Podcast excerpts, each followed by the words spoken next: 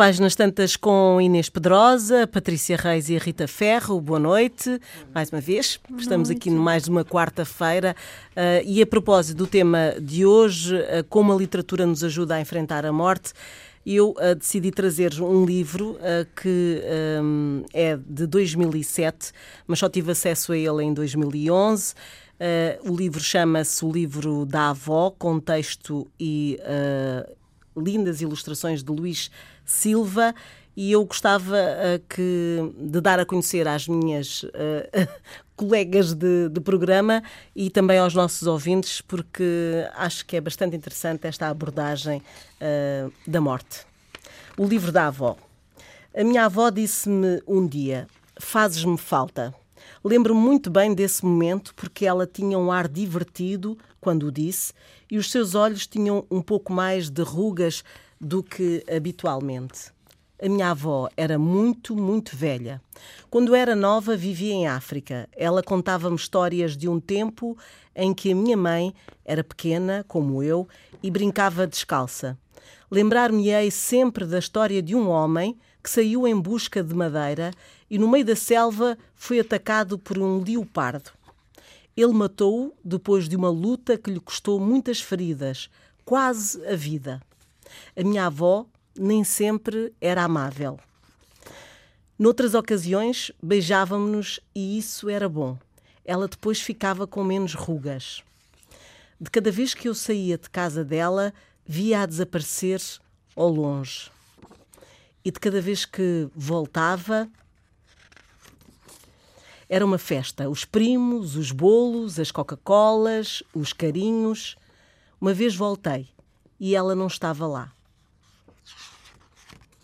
Muitos anos passaram, mas eu de vez em quando tenho vontade de dizer muito alto: fazes-me falta.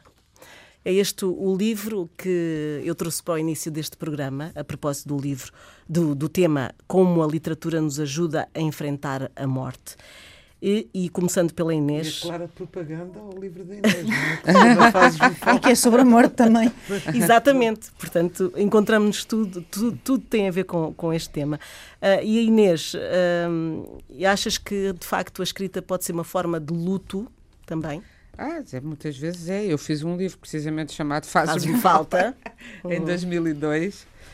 Uh, e, e, tive já contei aqui esta história várias vezes. Foi um livro em que o próprio editor não acreditava porque era sobre a morte e eu acreditava porque era sobre a morte. E pensei que aquilo que eu tinha passado foi um livro é, através do qual eu fiz o luto, é, especialmente da morte do meu pai, mas de várias mortes da morte do Zé Cardoso Pires, de que eu gostava muito e com o qual eu estava a trabalhar quando ele morreu, do, da morte de vários amigos. Uh, uh, ali de alguns outros escritores que eu gostava muito e que caiu tudo nessa.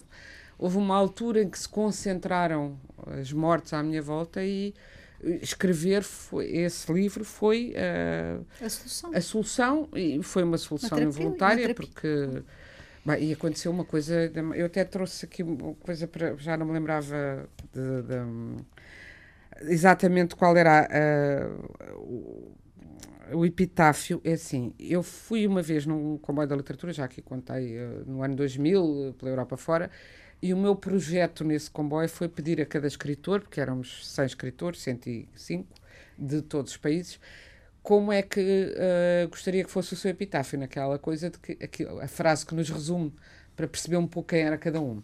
Sendo que alguns se ofenderam muito com a pergunta eu não vou morrer e tal.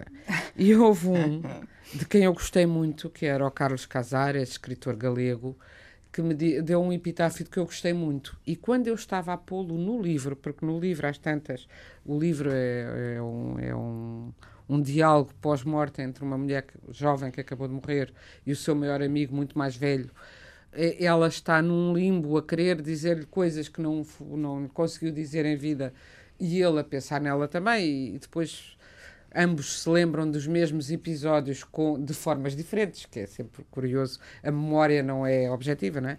Mas às tantas ele anda a passear num, num cemitério e, e diz: Perto da tua campa ainda fresca, o epitáfio de um homem que devia ser eu. E o epitáfio é este: Aqui jaz alguém que nunca quis morrer, que teve a sorte de nascer homem, não Deus. Este foi o epitáfio que me tinha dado o Carlos Casares. Eu estava a escrever exatamente isto. Telefonam-me a dizer que tinha morrido o Carlos Casares. O que é extraordinário. É uhum. Uma destas coincidências.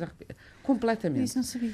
E, portanto, Uh, há um cruzamento, às vezes dá um, não sei, casos, coincidências que, que, dão sentido à nossa vida, mas o certo é que este livro foi o livro que me trouxe mais leitores, uh, que, que foi, foi, foi, muito bom para mim, foi um livro de facto, foi um best-seller, vendeu muito, etc mas isso não esperava ao editor. E eu, eu esperava porque senti isto que eu sinto, muita gente deve sentir. É a identificação. E a é? morte claro. é, uh, atravessa a literatura, hoje vamos falar disso, desde sempre e de maneiras diferentes, porque, uh, bom, porque o sentido da vida vem uh, do encontro com a morte, não é? E, por outro lado, nunca encontramos a morte. O Yankelevich, que é um, um filósofo que eu gosto muito e que tem um livro chamado A Morte, que eu li antes de escrever este, Uh, uma das coisas que ele diz é que o verbo morrer não se, não se conjuga nunca, uh, e nos livros também não, é mesmo,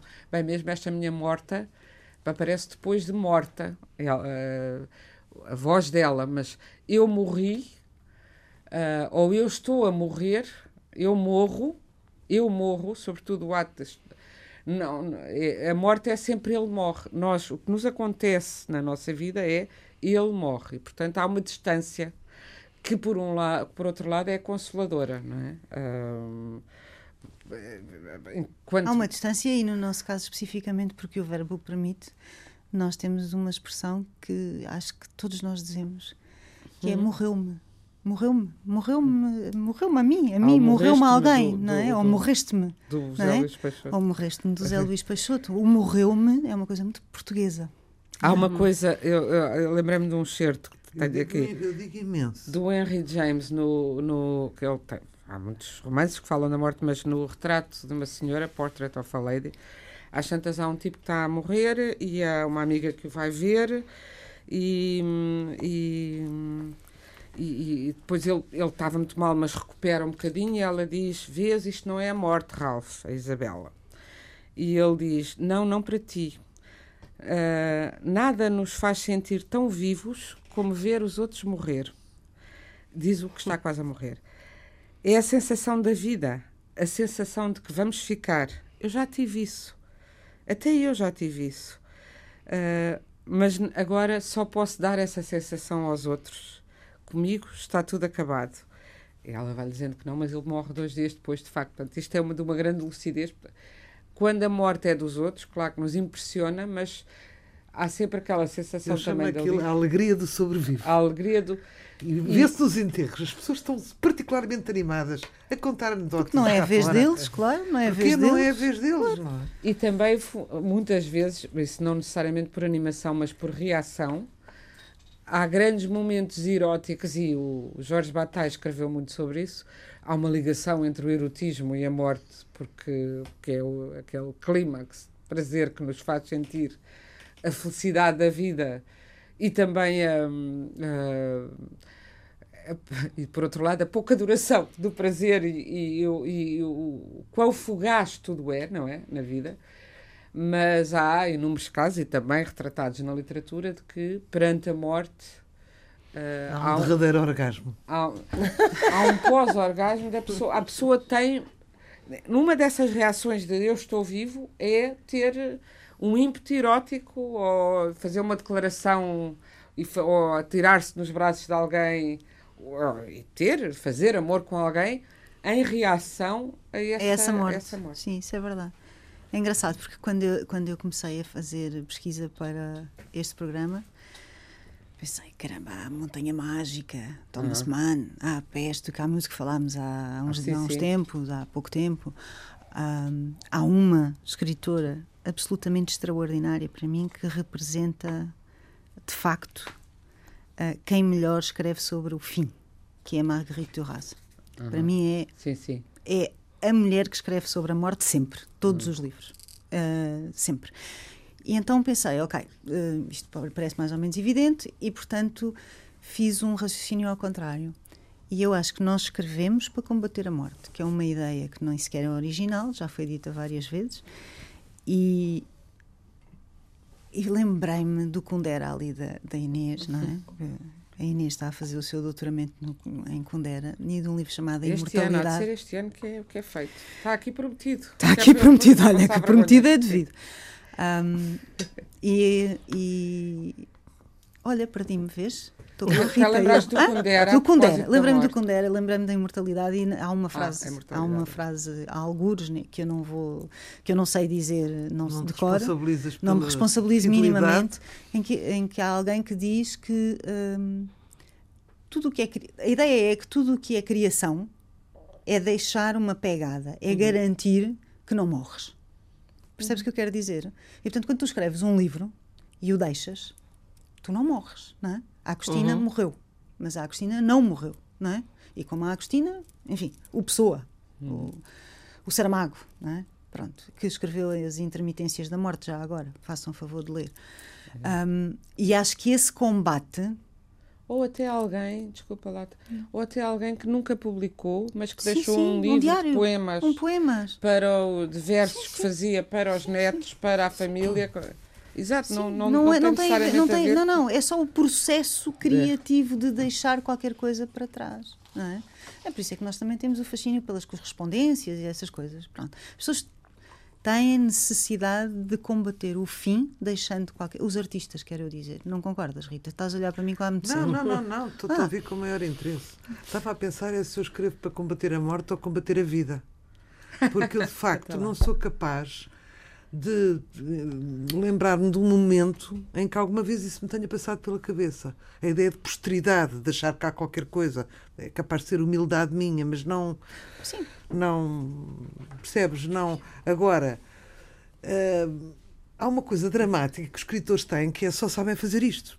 Uhum. Tu não és boa na costura, tu não és boa sapateira, não és, não és médica, não és isto, não és aquilo e o que é que a gente tem como moeda de troca, não é? Uh, para competir num mundo de, em que o dinheiro é preciso para viver. É os nossos livros. Portanto, não sei se o motivo é assim tão nobre se a gente só faz aquilo que sabe fazer. Só, percebes? Não sei se é, é pensado. Não sei. Não sei mesmo. Um, um... Não sei se Patrícia, querias dizer mais alguma coisa? Ah, não, eu deixo a Rita falar. Não, não, não, não, desculpa. não, não, não, não. como estavas a passar Não, eu acho, eu acho mesmo que pode ser inconsciente. Eu pensei muito nisto, inclusivamente pensei um, recentemente, porque morreu o marido de uma amiga nossa uh, e era um, um casamento com mais de 50 anos. E eu estava no velório a pensar, ainda bem que não foi o meu marido, ainda bem que não foi o meu marido, uhum. ainda bem. É, é verdade pois. isto. O que é terrível, porque as pessoas têm esta euforia às vezes nos velórios, não é? Costuma-se dizer que casamento sem lágrimas e velório sem anedotas eh, não funciona, não é? Uh, mas uh, eu acho que é aquela coisa de não chegou ainda à minha vez, uhum. não é a minha hora. Uhum. Percebes? E acho Também que quando. Percebo. Não. Eu, por exemplo, morre alguém. Sim. Sabes qual é a primeira coisa? Isto é sinistro e nós vamos falar brevemente sobre a eutanásia. Morre alguém, minha mãe diz, estava na hora dele. Não, eu ah. digo, já lá está, como quem diz, já ultrapassou a parte pior que é da dependência e da decadência. Uhum. Certo. Penso sempre assim, livrou-se desta. Sobretudo Realmente, quando morre alguém que não, que não esteve que não está ligada a mim, não é? Não, e que não era uma pessoa de muita idade e com uma decadência. Sim, sim, exatamente, foi prematuramente, pois. mas eu pronto, se fosse Pois. Portanto, ela não escolheu, a indignidade ela não do escolheu, fim. não foi suicídio, Sim. não foi nada, não desistiu, Sim. porque o suicídio tenta-me, como a todos os autores, penso. Uh, mas a ideia de desistir eu não gosto dela. Por isso é que uh, a história do suicídio agora é uma coisa, uma coisa fortíssima. O suicídio tenta-me como a todos os autores? Tu não, não achas que tu não te dás contigo tantas vezes quando estás em momentos de agudos a imaginar a morte como solução para algum problema? Sinceramente, desde os vá, 17 anos que já não penso assim. Pronto. Vou dizer como é a maior sinceridade. Tens imensa saúde mental, então. Eu, eu, eu, eu tenho eu, eu, vou ficar, eu vou ficar do lado da Rita. Nem que sejam fantasias e que não se transcrevam em nenhum ato. Eu tenho uma curiosidade maior que tudo. A miúda tinha isso. Mas depois olhar um filme que eu adoro e que está, é difícil de encontrar, mas encontra-se aí, que é o primeiro filme do Eric Romer, que se chama O Signo do Leão, Le Signe du Lion. e que é um filme muito simples, muito bonito, a preto e branco em Paris, na Paris dos anos 50. E é um tipo que, como está convencido que é do signo, como está convencido, não, ele é do signo do leão e dizem que é o signo do sol. Ele tem uma era um tipo muito rico que por uma série de vicissitudes fica na maior miséria. E depois anda nas ruas de Paris a querer encontrar um sítio para dormir, está tudo tomado pelos uh, sem-abrigos que já lá estão e que o enxotam porque ele não é dali, não o conhecem, não sei o quê. Portanto, ele tenta pedir um, um coto de pão a um, a um desabrigado, a um, um miserável, que, que o empurram e uh, não querem nada com ele. E, há, e ele está a uma altura a morrer de fome, a morrer de solidão nas ruas de Paris e olha para o Rio Sena muitas vezes e pensa: vão-me matar, vão-me matar, vão-me. Mas depois diz: não, eu sou do signo do leão, isto não pode estar a acontecer, amanhã isto vai tudo mudar. E se não mudar, eu vou morrer de qualquer maneira. Se eu vou morrer de qualquer maneira, deixa ver até onde é que isto vai. E uma ansiedade de saber que o Jorge Stein, que morreu, este pensador. Não, e ele vai sempre, a sempre. Sim, sim. O que é que vai acontecer? O que é que vai acontecer mesmo na coisa? Vou-me matar. E não é por falta de coragem para se matar, é porque diz, mas eu sei lá. Se amanhã, e depois não conta o fim do filme para o caso de. Se amanhã não há aqui uma coisa. E é, então, é isso que o vai puxando, é essa ideia, o conceito. Eu, eu sou do leão, ah, mas isto serve para eu ser o signo do leão ou para outra coisa mas qualquer, por... não é? Oh, Inês, por outro lado, eu vejo a morte como uma. sempre como um último recurso. Uhum. Se houver uma situação que eu não possa aguentar, tenho que sempre. É o teu PPR. É meu, não, sei, há situações que Portanto, a pessoa só estando lá, mas de dependência absoluta físico ou qualquer coisa Ai, assim. meninas, meninas, meninas. Mas isso, meninas. isso é o tema. Oh, Está meninas. a ficar triste. Oh, não é só isso. Não vamos matar aqui o. o matar, a, matar a morte. Matar, a eutanásia. Pois, isso é que não dá jeito nenhum agora. Vamos lá ver mas, então. Olha, só, então vou confessar aqui uma coisa. Eu não sei se vocês veem o Sexta às Nove, que é um programa que eu não, não conheço nem eu, eh, há qualquer coisa entre mim e a TVI que eu nunca passo pela TVI, não sei. As pessoas estás não é da TVI, é da RTP. A da RTP, então qual é o da. Ah, então, então foi da RTP, pronto. Não, Porque não, também tu... há uma que parte tudo na. que é Ana Leal, não é? Há, há uma Ana Leal. Espera aí, tu vais falar de que assunto? Diz-me o assunto que eu te direi. Sou uh, de, de, um, a maneira como tratam os velhos nos lares. Ah, então não era o mesmo que eu pensei. Pensei Pronto, que era não sei sobre... se é Ana Leal, Eu acho é... que é TVI. Eu acho eu. Pronto, por, por uma razão Também não é TVI. o dia, Rita. Também não é o dia para isto por aí. Porquê? Porque não. Também não é o dia, mas pois sim, não. diz lá. Mas é para alguém que está não, aqui não, querido, não, diz lá. Então, nesse programa. Agora que... fica cheio de curiosidade. Está bem, eu estou no fim do programa digo. Não, não, saber. Não. Eu quando vi aquilo, percebes? Era, era apenas uma pequena cena portanto, uma, uma, uma coisinha, um vérticezinho, um espectro enorme que deve haver de horrores. Era um homem, estava deitado, terceira idade, nu, exposto, lúcido, e estavam três ou quatro empregados no quarto. De volta. E ele, um dizia: Como é que eu vou vestir este filho da puta agora? Mas isso era gravado ao vivo? Era, tinha uma câmara. Tinha uma Apanharam com uma câmara. Uma câmara oculta. oculta. Pronto. E depois há aqueles resguardos que se põe no, Sim, nas camas. nas camas. E a violência com que a empregada tira aquilo duas vezes e o homem a sofrer e a pedir eh, clemência, sabes? Que eu pensei, uhum. eu nunca irei para um lar. Uhum. Percebes? Foi a primeira vez que eu não, vi. Mas tu podes ir para a casa do artista. É diferente. Eu não sei o que é, que é pior. Casa então, do é Temos é de uma comunidade de escritores lá todos, uh, então. que, que, com ideias com, muito definidas. Tipo, olha, como o personagem do, como o personagem da Montanha Mágica que vai é. ao sanatório e depois acaba a ver o primo ou o amigo ou lá o que é, e depois acaba sei. por Vamos ficar. falar sobre a eutanásia.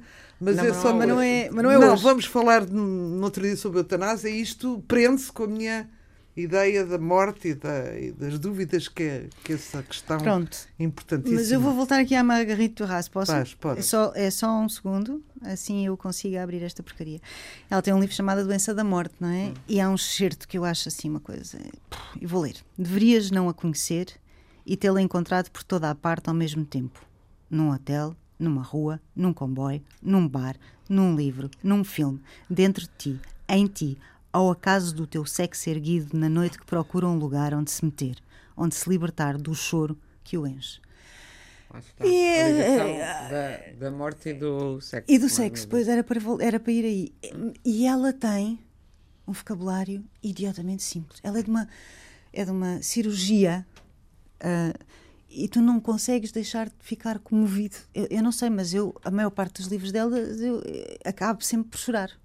Uh, depois sou masoquista e volto lá, que ainda é mais estúpido. Mas pronto, porque faço muitas vezes releituras da Marguerite Duras e, uhum. e, e, acho que o, o, o espectro da morte uhum. é permanente. Há autores assim.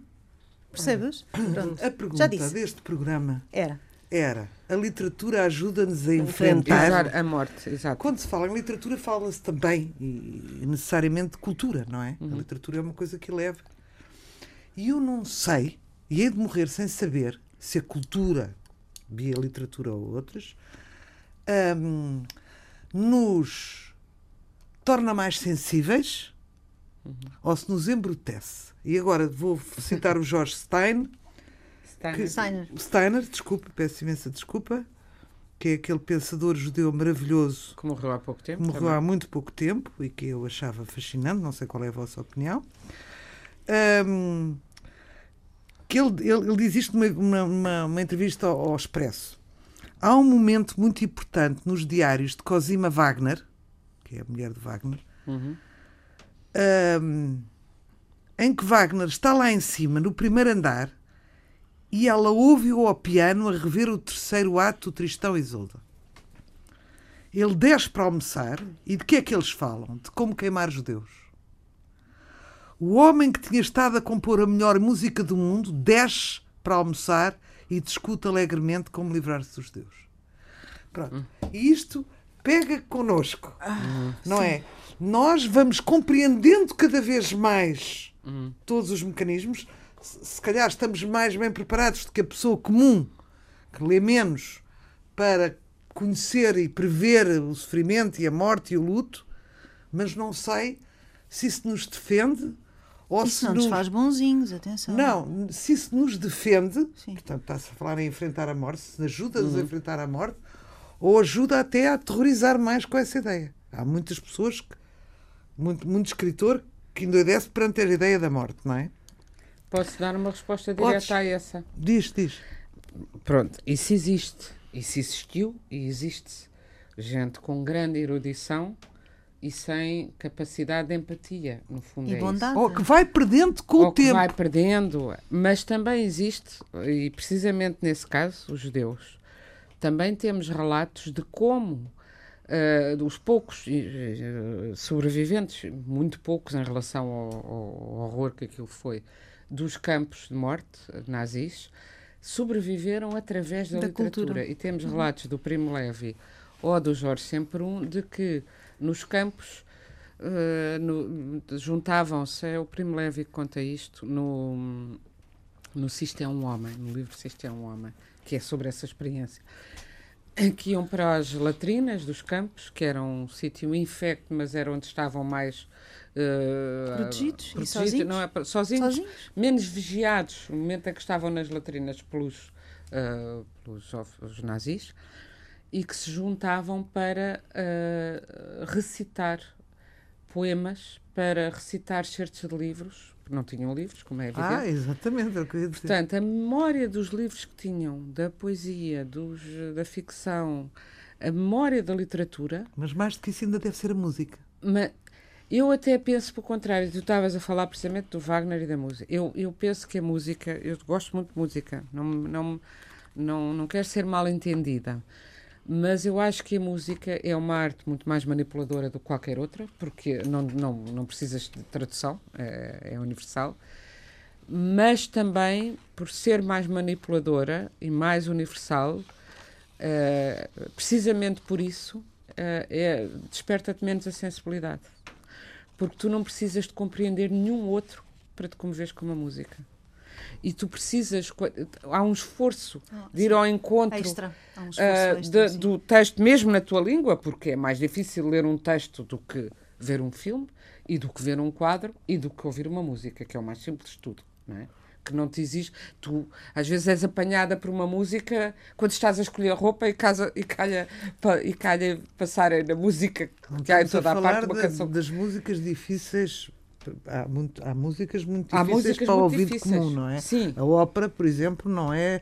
Hoje em eh, dia. Hoje em dia. Hoje em dia, Mas claro. Pronto. Mas acho que, sei lá, o Beethoven, que aliás é o centenário este ano, uh, qualquer, qualquer pessoa se sente exaltada por uma sinfonia do Beethoven, percebes? Não, não sei.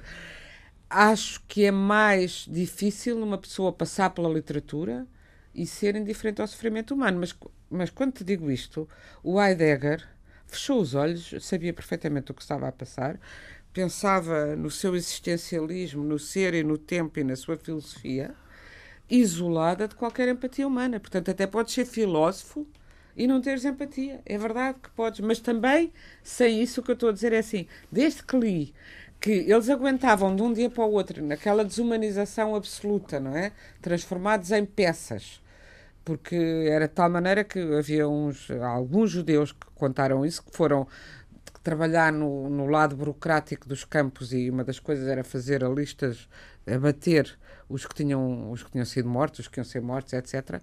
Não podiam enganar-se e dizer X pessoas eram X peças. Peça, porque eram a, era a palavra era peça. E, portanto, combat, para combater isso, eles socorriam-se da literatura. Portanto, é porque a literatura uh, tem. E, e, e, e, podiam ter desesperado e morrido mais cedo. Não é outra coisa. Eu tive a ver também grandes testemunhos agora de, de, dos últimos sobreviventes. Uhum. Eles não tinham bem a noção. Até ao fim, eles podiam ter esperança. Há uma, há um eles não tinham bem a noção. Há um estudo que diz que aqueles que, uh, limi, que se limitavam na cabeça com um calendário por exemplo, eu vou aguentar até ao Natal, ou eu vou aguentar até à Páscoa. Pois. Tinham metas. São pois. os que sobreviveram menos. São menos. aqueles que menos. São aqueles que têm, tinham um, claro, quando chegava menos meta... capacidade de reagir vá, positivamente, salvo seja, se é possível, a, a, às, ao inesperado, à surpresa, pois. a mais uma coisa, não é? Uhum. Ou mais uma morte, ou mais uma tortura. E mais... isso é, é, é, muito, é muito impressionante. Eu tenho tendência a achar que o escritor é por natureza cobarde. Assumo isto. Uma coisa é ter a, a coragem e os vegetais para denunciar uma situação atrás de uma pena. Uhum.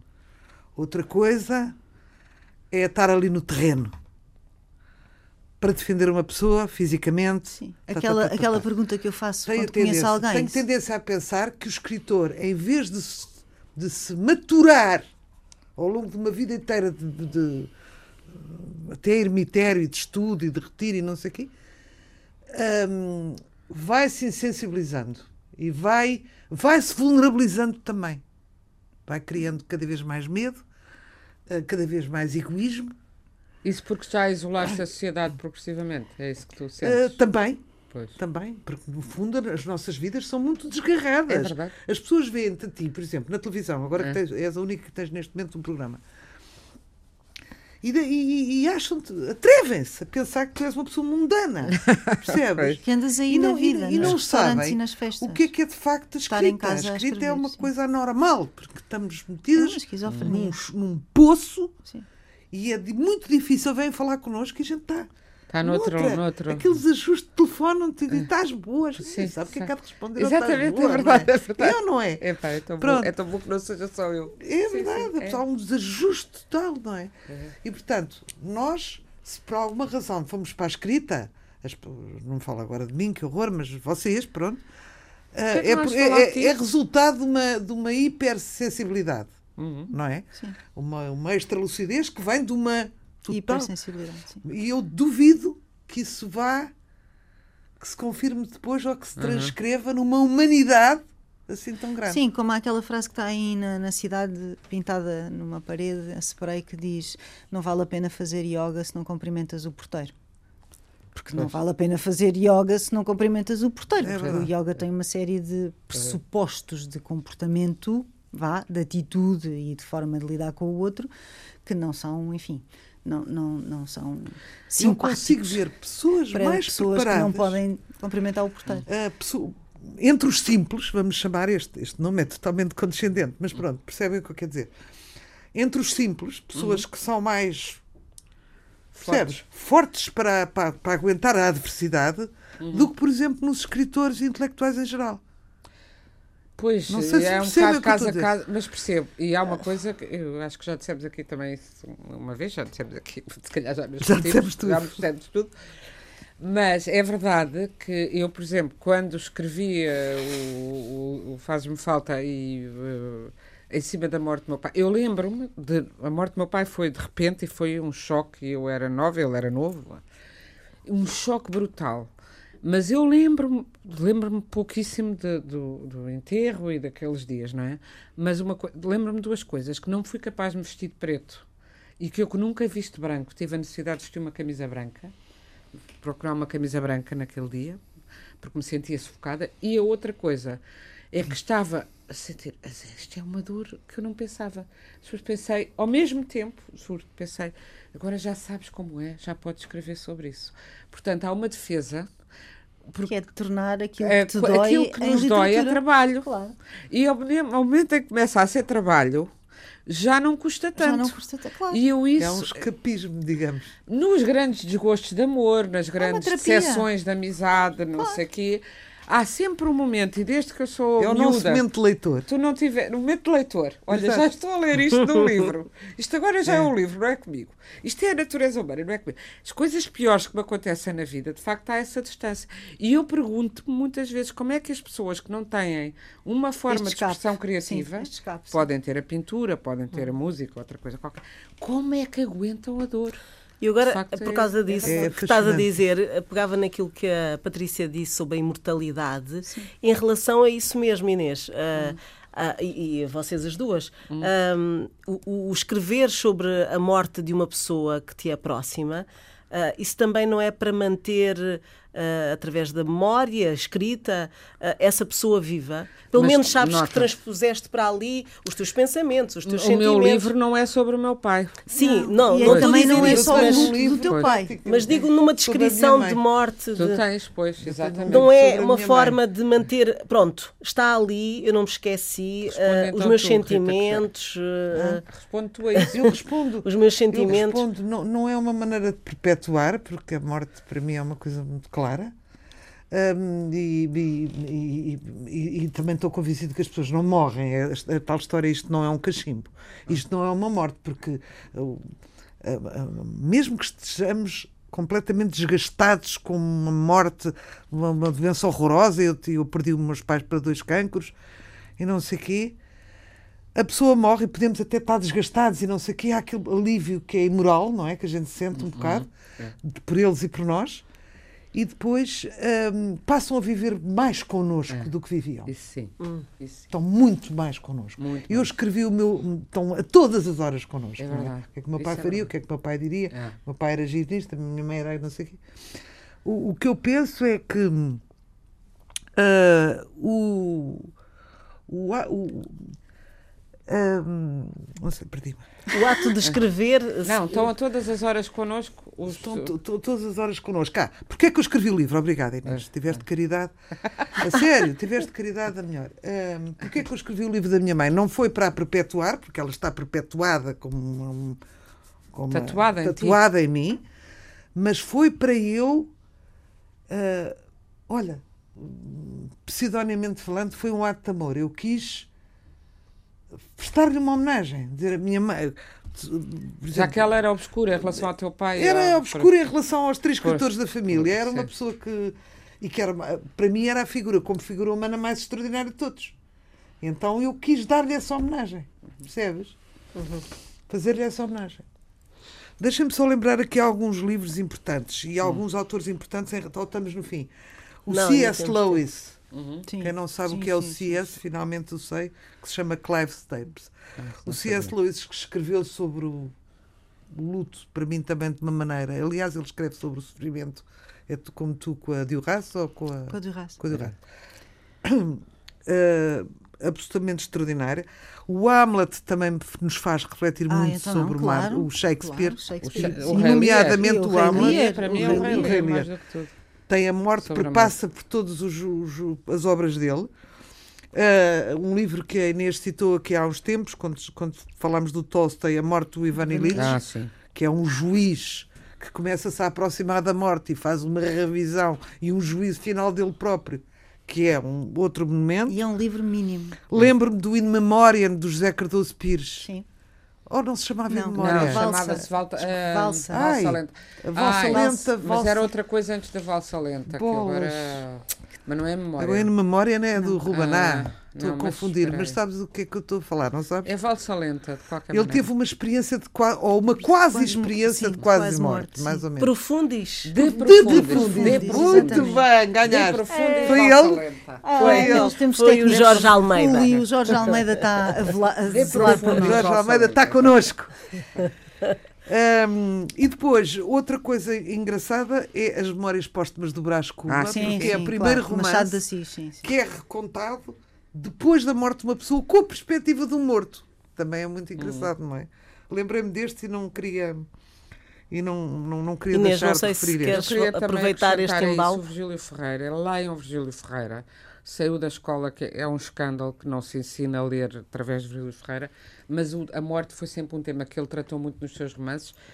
Em particular, há dois de que eu gosto muito e que são sobre a do- um deles sobre a doença e a morte, o Em Nome da Terra, e outro sobre a morte e como se vive eh, depois de ter morrido de ter morrido o grande amor da nossa vida, sobretudo, e de, e de terem morrido quase todas as pessoas significantes da nossa vida.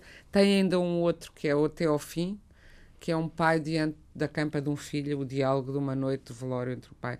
E são belíssimos livros. Ah, de, ainda de portugueses, ah, lembraria O Suplente, do Rui Zinc, que é um livro que eu gosto muito e de que se fala pouco mesmo na obra do Rui Zinc. É anterior ao Quarto do Filho, do Nani Moretti, o famoso filme, e a muitos outros livros que, entretanto, apareceu muito o tema da morte do filho. Agora lembrei-me deste, por estar a falar da morte do filho, no caso do, do, do Virgílio Ferreira, e é precisamente o suplente é quando se decide ter um filho porque morreu o outro, e é sobre o vazio da morte do filho, o que faz aos casais, que, E o que faz aos irmãos? aos, aos irmãos, aos casais, no caso, pois, no, no, no caso de- deste livro, é um casal que só tem esse filho, Ah. Ah, mas o que faz ao próprio Então, casal, porquê é que se chama o suplente? Eu não li esse. É o, o suplente, suplente porque é o filho que se substituir. tem, que vem substituir o, o que não... Ai, o que mas morreu. ele veio a ter outro filho? Veio, veio a ter o Ah, filho. a personagem dele. A personagem é, quer ter outro filho como suplente. E, aliás, é uma coisa... Eu não sei, só tenho uma filha. E a minha mãe e muita gente da família dizem só tens um filho se te acontece alguma coisa. Ai. Que é uma coisa brutal que as pessoas dizem. Porque as pessoas têm mais filhos, como vocês aqui, eh, não sei se tu também, não, a Fernanda, Não, mas Fernanda tem a uma Patrícia e a, e a Rita têm mais do que um, um filho. Ah, e eu creio que quem tem mais do que um filho, se pensar na morte de um filho, não pensa, ah, tenho Tenho outro." mais para Quer dizer, substituir. não, é- é- não Ainda é? não, não, sei, não. Não, tu achas não que sim? Não sei. Olha, é Não sei, não sei, palavra de honra, quer dizer, se, se morressem os dois, então é que era o drama, não é? Agora, felizmente, fiquei com uma filha. Não, Bem, ai, olha, eu já estou a matar o Salvador. Eu já estou a escolha de Sofia, olha, alguém- a escolha Ah, de Sofia. Deus. olha, mas menina. dou-te os parabéns. Mas dou-te os parabéns, És escolheste a a única mulher que eu conheço que na escolha de Sofia, que é a escolha de. Sofia, o, o grande livro do William Ah, é Styron extraordinário. também, e que deu um filme, é precisamente é uma mulher que perante os nazis tem, tem dois de filhos e tem de escolher. Devo dizer que eu só tive uma filha por causa desse livro. Porque eu, quando percebi que aquilo podia acontecer, não quis ter dois filhos. Que é, está com Ai, dois. A sério. É sério. Bateu-te forte. Bateu-me forte, porque não queria, porque achei que gosta sempre mais de um. Bem, e as mães? Tu é, presta a minha homenagem, Maria Rita. Não, mas isto foi, não porque... foi um ato falhado. Não, não! Foi- És a primeira mulher que eu assisto em toda a minha Fazer história uma humana. seleção. Não, que selecionava a filha, ficava com a filha. Não. És uma feminista de verdade. Pronto. O teu filho que. É que a gente está a falar disto e sou. mas não, não, mas é verdade. Não, é eu verdade. não sei dizer qual é que gosto mais, sei dizer com aquele que me identifico mais, mas sim, não sei não, realmente. Sim, sim, sim. Por muito que me esforce. Lá, ninguém, é capaz, ninguém é capaz de escolher. A mim disseram umas coisas Não, tu disseste gosta sempre mais de um. Sim. Não, eu, as mulheres escolhem sempre os filhos. Uh, os rapazes. Os rapazes. Não era a Vanessa Redgrave. Quem é que fazia o filme? Fazia a Meryl Streep. Meryl Streep. E Meryl Streep escolhe os... Escolhe, escolhe fica, ficar, ficar com o rapaz, matar a menina. Diz ela que para si mesma pensou, ela não vai aguentar isto. Ele aguenta. Ela de qualquer maneira vai morrer. Ela é mais frágil. Não é? Assim como muitas mulheres dizem, eu protejo as, as mães que protegem os rapazes mais do que as raparigas. As mais machistas. As mais machistas, que são praticamente todas. Eu não conheço nenhuma mulher que tenha uh, um irmão, uh, que seja ela um irmão, que não diga a minha mãe protege o meu irmão. Certo, Patrícia? Certo. Eu tenho um irmão também e toda, todas as mulheres que eu conheço que são é uma, uma e um, quando são dois, Sim. é uma, de uma evidência é. assim translumbrante. E o que é uma pena, mas é, é, é, assim que se perpetuam as coisas. Porque, e é, e é uma se calhar é uma coisa freudiana, mas acho. acho e, e, e falar ainda também do Por Este Mundo Acima da Patrícia Reis, que aqui está, que é sobre um, um mundo em que toda a gente morre e são os poucos sobreviventes dessa catástrofe a viverem com as suas memórias e também em Lisboa destruída numa sim. Lisboa destruída sim. a desumanização do Walter Ugumem e o esse é extraordinário é, é e o Cuidar dos Vivos da Melissa Garrangal, só para falar de, da nova geração também, está a falar do Virgílio, a Rita estava a falar de outros grandes, de, de, como este tema continua, Cuidar dos Vivos, que eu me lembrei, é um livro que eu, que eu traduzi e que é de uma belíssima escrita, de uma francesa hum, contemporânea, muito mais nova do que eu, e é a história de um, de um rapaz que morre e subitamente muito novo e portanto o impacto disso na família. É um surfista mas morre num acidente de carro quando vem do surf de manhã ou, e, uh, e é vai-se aproveitar tudo do corpo dele para salvar outras vidas. E portanto é aquela noite em que uh, por um lado tem que dizer à família e tem também que dizer que vão tirar o coração ao rapaz e mais os o fígado e, o os fígado e, e mais os pulmões e, vai tudo salvar vidas com o corpo daquele uh, rapaz e que é muito, muito, muito interessante. Isso é discutível para mim. O quê? Uh, o... Aproveitamento de órgãos? Uh, não, não, eu também quero doar órgãos. Ah. Eu. É, mas é discutível. Agora, profan... cortarem-me um filho aos retalhos, mesmo que vá para vermes em 15 dias. Pois isso, é, tens que ler este livro. Pois está bem. Custa num sei. minuto, mas depois é assim: o que é que ele vai para vermos de qualquer das maneiras e aquele coração vai salvar uma fulana que está à espera de coração. Os olhos podem ser úteis a alguém que não vê, tudo pode, pode ser útil. Há coisas que eu sou surrealista, eu desprezo a razão e a lógica. Patrícia, eu lembrei-me de trazer, mesmo a terminar, lembrei-me de trazer um poema do Mário de Sá Carneiro que eu adoro, devo dizer, e que se chama Fim. E que diz assim: Quando eu morrer, batam em latas, rompam aos saltos e aos pinotes, façam estalar no ar chicotes chamem palhaços e acrobatas. Que o meu caixão vá sobre um burro, ajeizado à andaluza. A um morto nada se recusa e eu quero por força ir de burro. Muito bem. Ir para a morte. e terminamos eu só aqui. só acabar com uma estatística. Já vieram números oficiais. Os portugueses leem em média um livro por ano. E com esta me vou. É triste este final. O programa é, está disponível. Isso é que é uma morte. Isso é que é uma morte. está disponível também em podcast em antena1.rtp.pt e no Facebook. Esta emissão teve o apoio técnico de Jorge Almeida. Boa noite.